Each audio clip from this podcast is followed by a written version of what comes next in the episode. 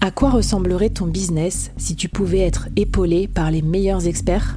Avoir un board de rêve disponible 24 heures sur 24 pour t'aider répondre à tes questions? Je suis Flavie Prévost et ce board, je l'ai créé pour toi dans ce podcast. Tu es dirigeant, entrepreneur, freelance ou tu vas bientôt te lancer? Ne reste pas tout seul dans ton coin. Inspire-toi des conseils des meilleurs chaque jour par ici, à mon micro. Et si tu l'oses, on te mettra au défi parce que nous, ce qu'on aime bien, c'est te faire progresser vite et bien. Alors bienvenue à toi, bienvenue dans ton board et bon épisode.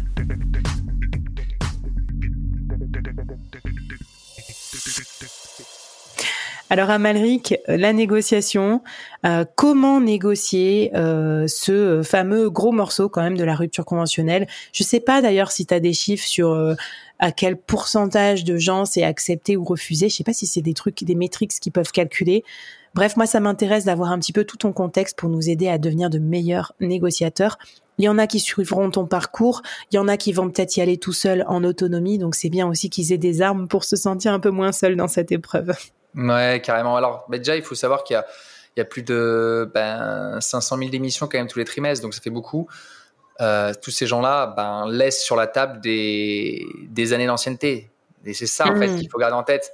Vous êtes libre euh, d'accepter de, de démissionner, mais le problème, c'est mettez-vous juste bien en tête que vous laissez sur la table vos indemnités. Euh, tu as bossé 3-4 ans, bah, tu as des indemnités. Tu as bossé 10 ans, c'est dommage.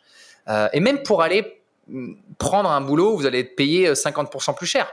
Bah, regardez, si vous avez fait 10 ans de boîte et que vous allez dans ce boulot-là, bah, pourquoi pas partir avec ben, votre petit pécule, une indemnité, et ensuite prendre ce nouveau boulot-là. Donc, partez pas sur la facilité. Et pourquoi je vous parle de facilité? C'est qu'en fait, négocier, euh, je vais pas dire que c'est tout un art, mais en fait, il faut arrêter de penser que négocier, c'est euh, comme au souk de Marrakech. Et vas-y, que euh, je veux le sac, je te le fais à 50, tu me le fais à 20, et puis tac, tac, tac, on monte, on trouve un terrain d'entente. Parce que déjà, penser que c'est gagnant-gagnant, bah, c'est pas forcément, euh, pas forcément euh, un bon état d'esprit. Pour la simple et bonne raison que je vous expliquais, c'est qu'il faut aller maximiser euh, sa sortie et donc maximiser ce que l'autre peut vous donner. Donc, il faut s'adapter à plein de choses. Il faut s'adapter au profil des personnes que vous avez en face de vous. Bah, que vous mmh. parliez avec votre RH, votre DRH, votre manager, votre N plus 2. Ils ont tous des profils différents. Déjà, est-ce que vous connaissez votre profil? Quel type de personne êtes-vous? Est-ce que vous êtes plutôt quelqu'un qui écoute, quelqu'un qui prépare? Est-ce que vous êtes plutôt quelqu'un de conciliant? Toutes ces choses-là, c'est des choses à prendre en compte parce que vous abordez pas les sujets de la même façon. Et en mm. face, si euh, ben, ils ont des profils comme ça, qui soient, ben, comme je vous ai dit, assertifs, conciliants, etc., vous allez devoir avoir une posture qui euh, et des réponses qui vont dans le sens du profil qui est en face de vous.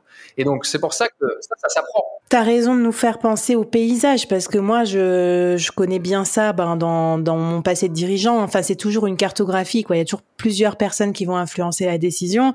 On pense souvent qu'on va avoir la discussion avec son manager, mais le manager il est pas pas con. Hein. Il va aussi renvoyer au RH ou à quelqu'un peut-être que vous connaissez un peu moins ou demander des fois l'autorisation parce que peut-être qu'il a pas la latitude de décider. Et là ça va brouiller votre jeu de cartes parce que si vous connaissez pas bien les profils, c'est sûr que vous allez mal négocier quoi. Et, ça, c'est un sujet vraiment important que tu mets sur la table, c'est que tout le monde va se passer la patate chaude. Personne veut gérer le cas. Le manager, il est là, ah ouais, non, mais attends, mais Flavie, tu veux partir? Ouais, mais en fait, non, ça m'arrange pas du tout, là, tu vois. On a la fin d'année, on a la réorg, on a le machin, il y a le, projet, on a des calls, blablabla. La RH, elle veut surtout pas gérer ça a, le N plus de, enfin, en gros, personne ne le gérer. Donc, s'ils peuvent se balancer le truc, donc il faut être conscient de ça. Pareil, c'est dans votre posture, comment vous abordez les choses? Il faut pratiquer. C'est pas inné d'arriver, discuter avec quelqu'un sur des sujets qui sont des sujets un peu tabous en France. Une rupture, de l'argent, euh, donc le management, une situation au travail, etc. Même si aujourd'hui on dit ouais, mais c'est monnaie courante de parler du bien-être au travail. Ouais, ok, très bien, bien-être au travail, mais euh, ça ne veut pas dire qu'il y a des choses qui sont mises en place. Donc, pareil, négocier, c'est un, c'est un ensemble. Euh, il faut pouvoir être en mesure de négocier. Il faut être en, en, en, capacité de s'asseoir à la même table. Il faut ensuite être capable de marchander. Je vous en parlais tout à l'heure sur la partie du chiffrage. Euh, négocier, euh, c'est pas juste euh, aller, aller tirer en fait la couverture à soi. C'est bien plus difficile que ça et c'est des étapes. Et pareil, vous avez fait le marchandage, donc là vous êtes tombé sur un chiffre. Après, il faut verrouiller. Parce que quelqu'un qui vous a dit, et je reprends l'exemple de, cette pauvre belle-sœur d'une de, nos hmm. participantes, ben en fait, elle a cru que c'était bon. Hmm. Bon, bah, elle est... retournant de situation, elle a un paquet. Mais même dans notre hmm. parcours, on a déjà eu des personnes et je pense à une personne en particulier, qui nous a dit c'est bon les gars, ils ont dit oui. Et en fait, en retravaillant le truc, on, on avait un doute. ils ont vraiment dit oui, oui, oui, ils ont dit oui, etc. Et en fait, en, en creusant, elle est repartie sur un rendez-vous. En fait, elle s'est rendue compte que la personne n'avait pas dit oui. Elle avait dit, elle avait abordé le sujet en disant mmh. euh, est-ce que tu serais pas en train de, euh, est-ce que tu penses à la rupture conventionnelle? Et donc le fait que mmh. la personne en face l'ait dit, elle, elle, elle, était tellement obnubilée par le fait qu'ils disent oui qu'elle a cru mmh. que c'était bon. Mais non, il faut verrouiller aussi. Et comment tu fais pour verrouiller d'ailleurs? Tu dois demander quoi euh, Je sais pas moi, une, lettre, un mail? Enfin, c'est quoi le, c'est quoi les façons de verrouiller ça? Alors, bien sûr, en face, ils vont verrouiller pour la simple et bonne raison. Et c'est pour ça que tu es obligé à un moment d'envoyer un courrier ou un mail en disant mmh. je veux partir, parce qu'en fait, les RH vont s'assurer que ça vient bien de toi. Mmh. C'est une demande de ta part.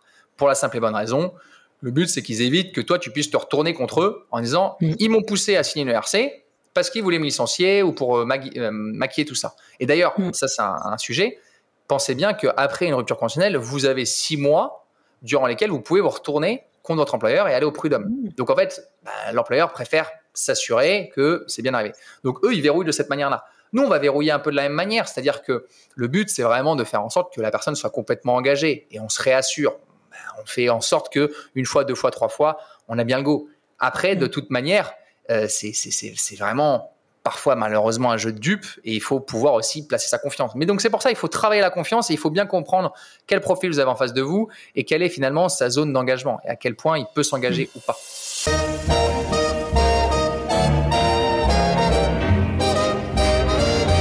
C'est si bon de partir n'importe où, bras dessus, bras dessous en chantant des chansons. C'est si bon. Finalement, à la réflexion avec toute cette mini-série là, je j'en avais déjà conscience au départ, mais je pense qu'aussi ça se prépare encore plus en amont que ça, la rupture conventionnelle. C'est aussi tout ce que tu fais en tant que professionnel à partir du moment où tu as formé un peu ta décision, qui va t'aider à gagner euh, la confiance aussi. Enfin mine de rien, le professionnalisme dont tu ferais preuve dans ton métier. Un truc que je trouvais important que je disais souvent à mes équipes, c'est le côté anticiper son remplacement aussi parce que tant que tu t'es indispensable, que tu donnes aucune piste aussi à tes managers pour qu'ils trouvent d'autres personnes pour fonctionner sans toi, bah ça va être un énorme caillou dans la chaussure que tu t'en ailles.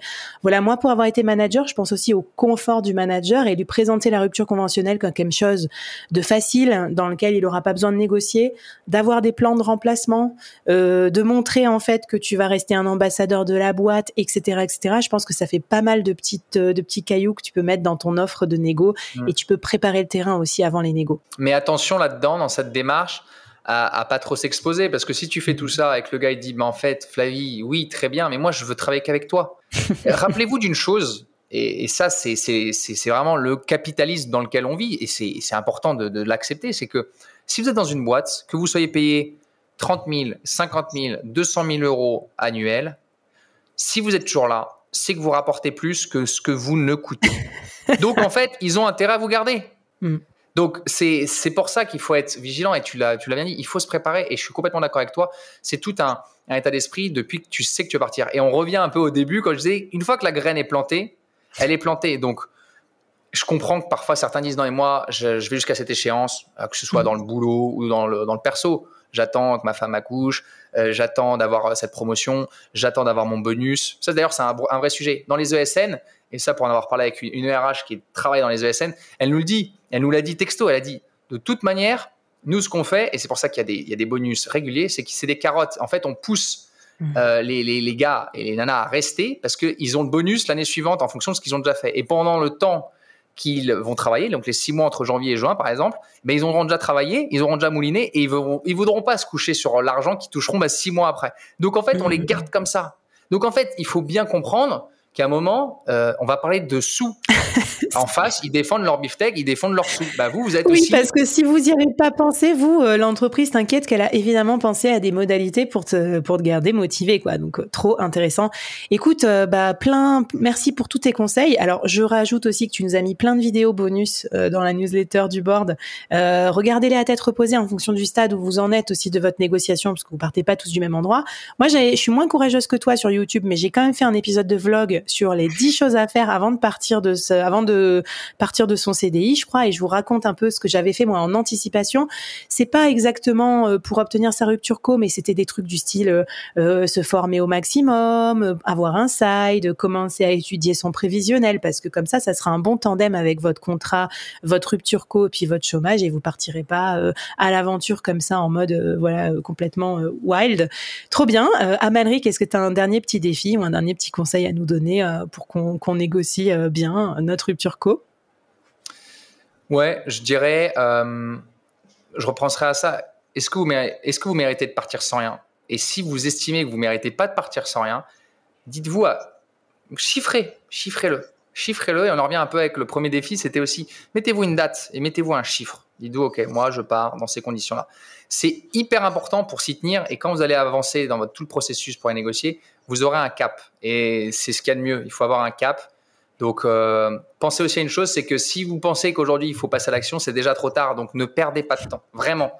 Euh, c'est hyper important, c'est bête à dire, mais si vous pensez que c'est le bon moment aujourd'hui, c'est que c'est déjà trop tard. Et si vous pensez d'ailleurs que c'est trop tôt, c'est que c'est le bon moment. J'adore. Bon, en tout cas, merci. J'espère que vous nous en voulez pas trop d'avoir planté la graine dans votre cerveau, la graine du départ, du départ, la graine de la, ouais, de la, de, se lancer dans l'entrepreneuriat, tout ça. En tout cas, vous allez voir, on s'éclate là-dedans. Si vous partez en plus dans des bonnes conditions, avec tout ça bien préparé, bien négocié avec les conseils d'Amalric, vous serez au top. Venez nous raconter un petit peu vos expériences. Et puis, en tout cas, un grand merci d'avoir été avec nous dans le board.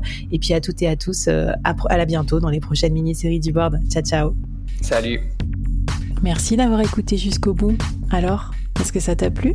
Est-ce que ça t'a apporté quelque chose pour ton business? J'espère que j'espère que oui, bien sûr, c'est comme ça que je construis tous mes épisodes et mes saisons.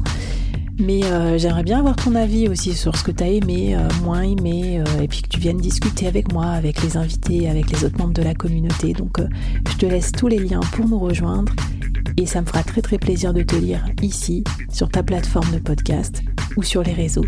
À plus!